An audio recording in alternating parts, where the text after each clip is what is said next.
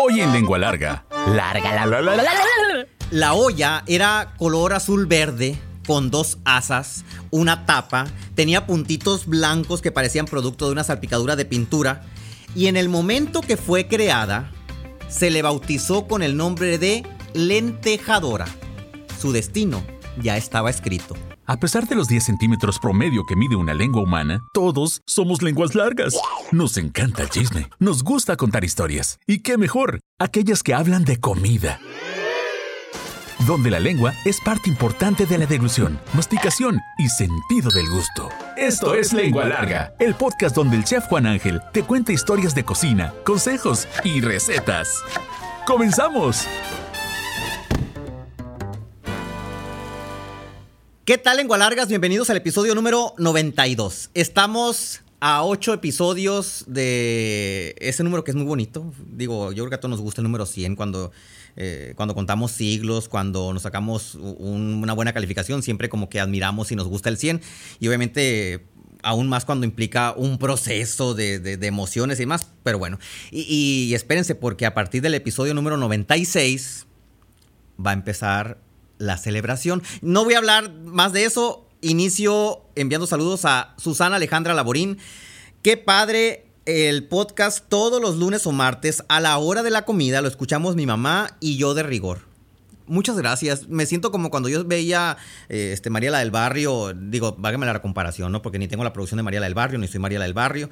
A veces, a veces sí quisiera ser María la del Barrio. Pero nos sentábamos a comer viendo la tele, pues. Y, muchas gracias.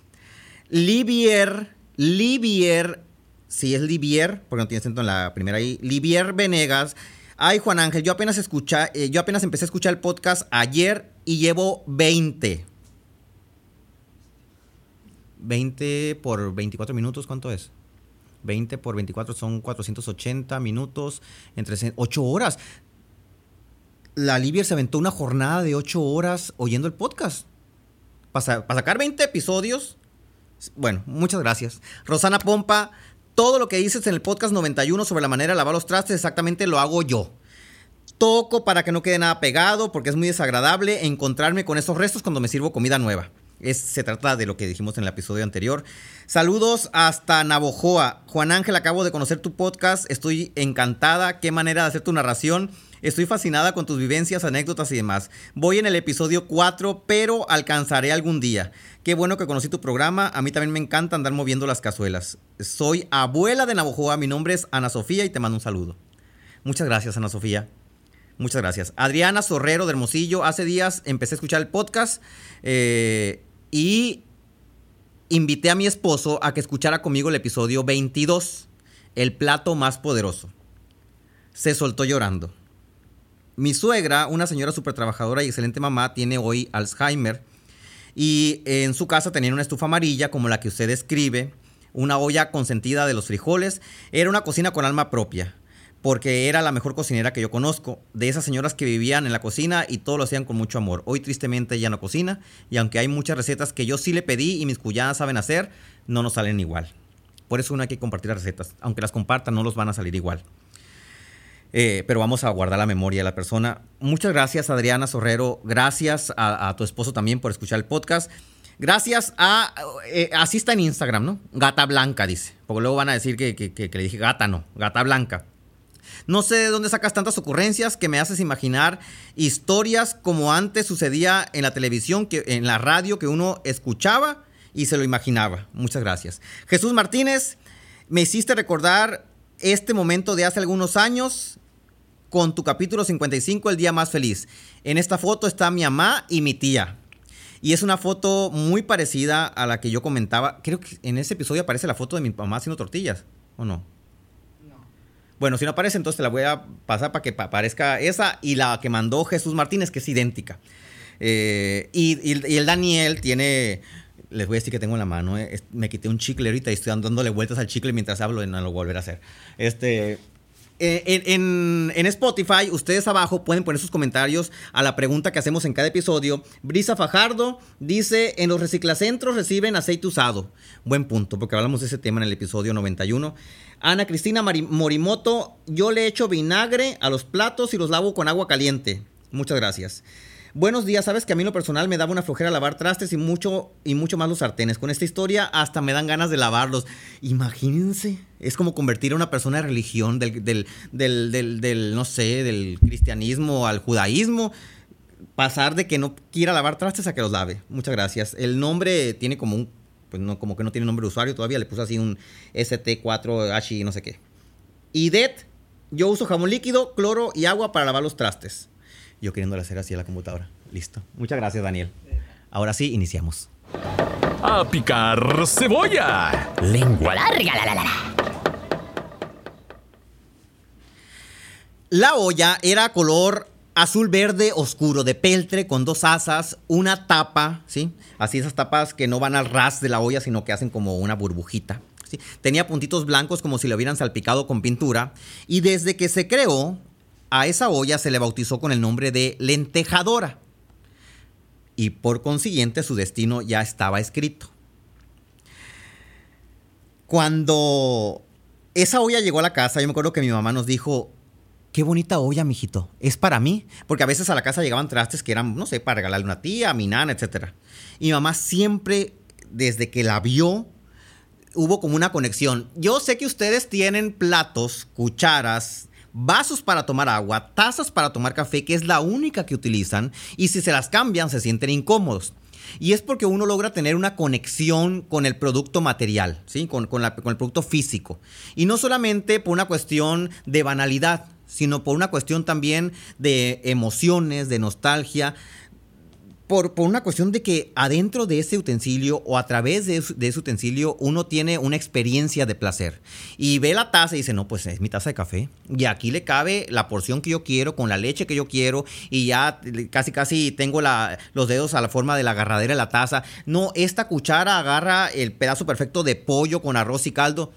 Pues así, en ese momento, cuando mi mamá vio la olla, hizo este clic, que fue como eh, un amor a primera vista y mamá dijo, esta olla está buena para las lentejas. Y en ese momento se le bautizó como la lentejadora.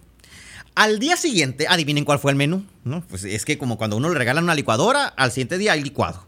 Si te regalan una máquina para hacer jugos, un exprimidor, al siguiente día exprimes jugo. Es como cuando eh, quieres estrenar rápido este, una, un perfume, ropa, etc. Pues al siguiente día, yo me acuerdo que llegué de la escuela, de la primaria, a la una y media de la tarde. Hacía un calor de 50 grados en la capital del mundo, ¿sí? en San Pedro de la Cueva. De ese calor que te hace sudar desde la punta del copete hasta los talones de los pies, ¿sí? parejito.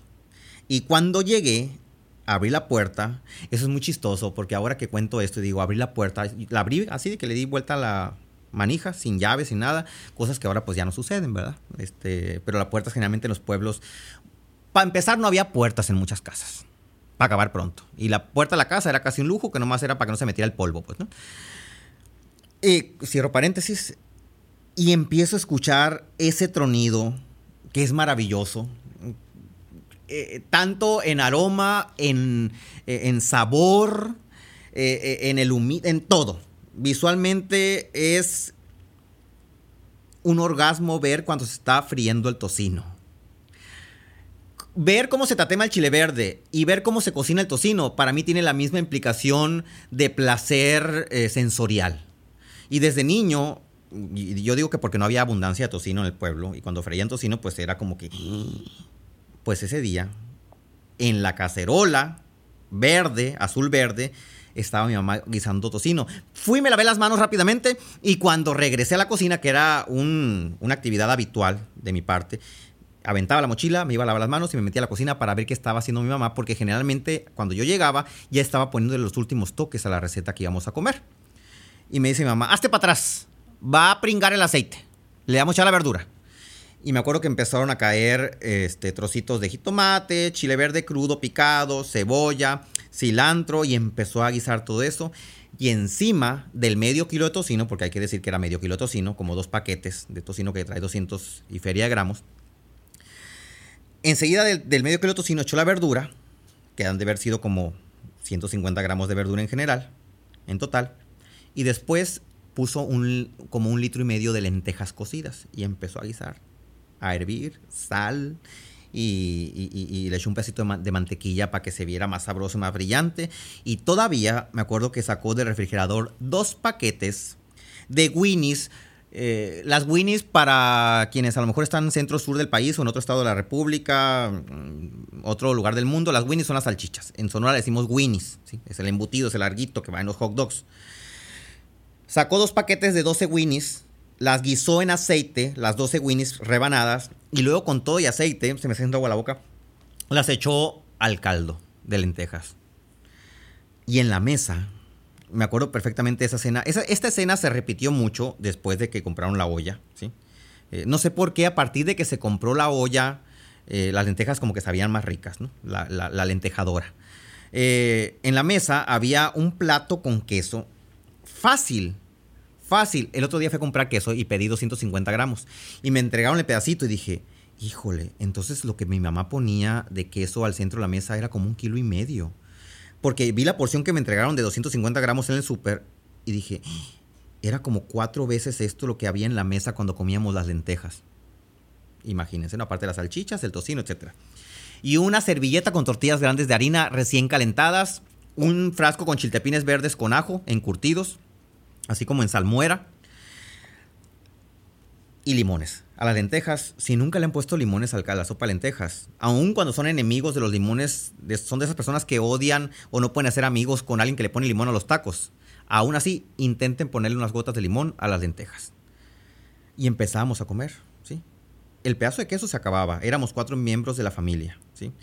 los dos litros y el, el, litro y medio de lentejas que venía siendo como dos litros, Sí, nos lo comíamos. Medio litro de lentejas cada uno, con queso, tortillas, chiltepines. Pero años más tarde, a mi papá le dio un infarto. Y descubrimos que la olla lentejadora, que parecía ser para nosotros algo muy saludable porque comíamos lentejas, se había convertido en veneno. Hubo un momento, eh, de hecho hoy es 7, sí. Parece que sí estaba, sí estaba calculado este episodio, yo lo estuve moviendo. Hoy 7 de septiembre del 2023, que estamos grabando el podcast, el podcast, mi papá cumple 20 años de operado del corazón. Le dieron 8 años de garantía a la cirugía de corazón abierto, ya lleva más del doble, gracias a Dios. Entonces, eh, se acomodó el episodio para este momento, para recordar esa escena en la que nos vimos forzados a hablar de tú a tú con la olla lentejadora. Digo, es, una, alegoría, ¿no? No, ¿no? no, crean que la olla lentejadora arregló el asunto, sino que nos tuvimos que juntar en familia, ¿sí? Para decidir qué iba a suceder. Obviamente, mamá, eh, mi hermano y yo nomás veíamos y escuchábamos, y mi papá y mi mamá empezaron a hablar de que no, pues es que tenemos que cambiar las cosas en la casa. No, viejo, pues a las lentejas ya no vamos a poder poner tanto tocino. No, pues es que la salchicha. Yo me acuerdo que escuchaba todo eso. Y, así como eh, este, de una bolsa de dulces de piñata empiezan a sacar los dulces más sabrosos y se quedan solamente los cacahuates y las naranjas. Eso sentía en mi cabeza en ese momento. Y dije, ¡Ah! entonces, lo único que vamos a comer va a ser lentejas con verdura. Y el tocino, y la salchicha, las winnies, el queso fresco, las tortillas grandes de harina. O sea, todo eso va a desaparecer de la vida familiar. A mí me parecía un caos. Mi hermano veía así como que.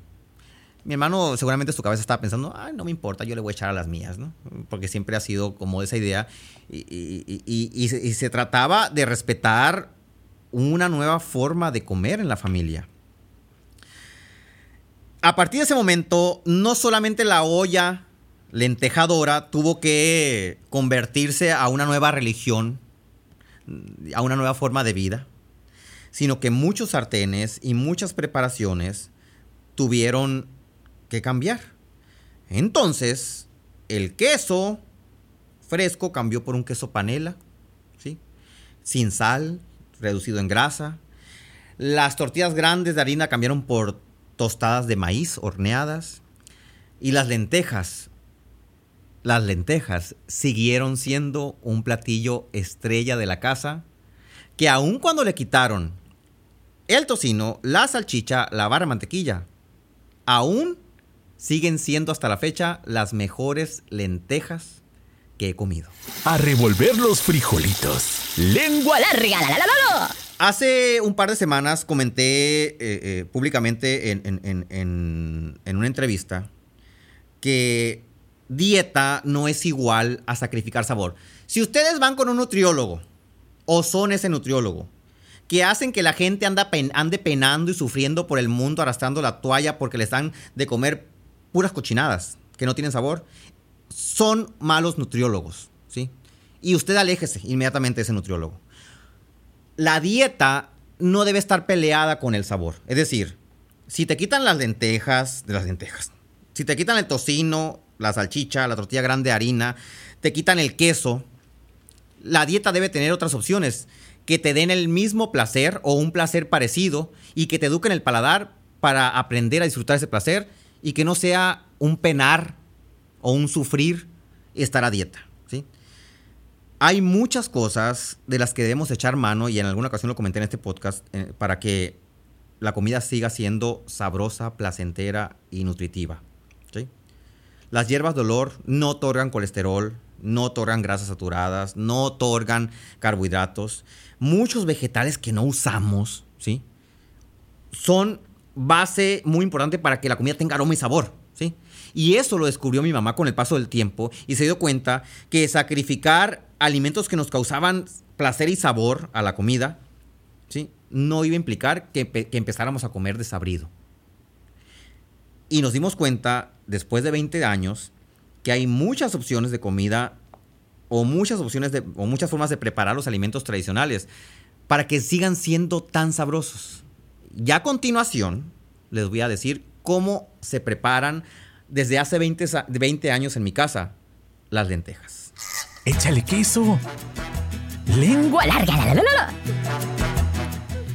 Vamos a necesitar, vamos a partir de medio kilo de lentejas. Medio kilo de lentejas deben de, de ser suficientes para 3, 4 personas, más o menos, en un platón así, ¿no? Entonces, van a cocer lentejas, ¿sí? 500 gramos de lentejas en 3 litros de agua con una cabeza de ajo. Parte muy importante. Siempre que pongo a cocer algo con una cabeza de ajo, el 70% de la gente me dice, una cabeza de ajo. No es mucho. Pone dos dientitos, chef. Yo nomás le pongo un dientito. No. No. Ahí está el primer secreto de las lentejas. Cabeza de ajo completa, sin pelar. Junto con los 3 litros de agua y los 500 gramos de lentejas. Otra cosa muy importante. el tipo de lenteja. Antes de comer, antes, de, antes cuando comíamos las lentejas con tocino y demás, pues no, no, no nos importaba el tipo de lentejas que usábamos. Ahora solamente elegimos las lentejas munición, las chiquititititas, porque son como los tomates cherries. Tienen una concentración de sabor más fuerte y son más ricas.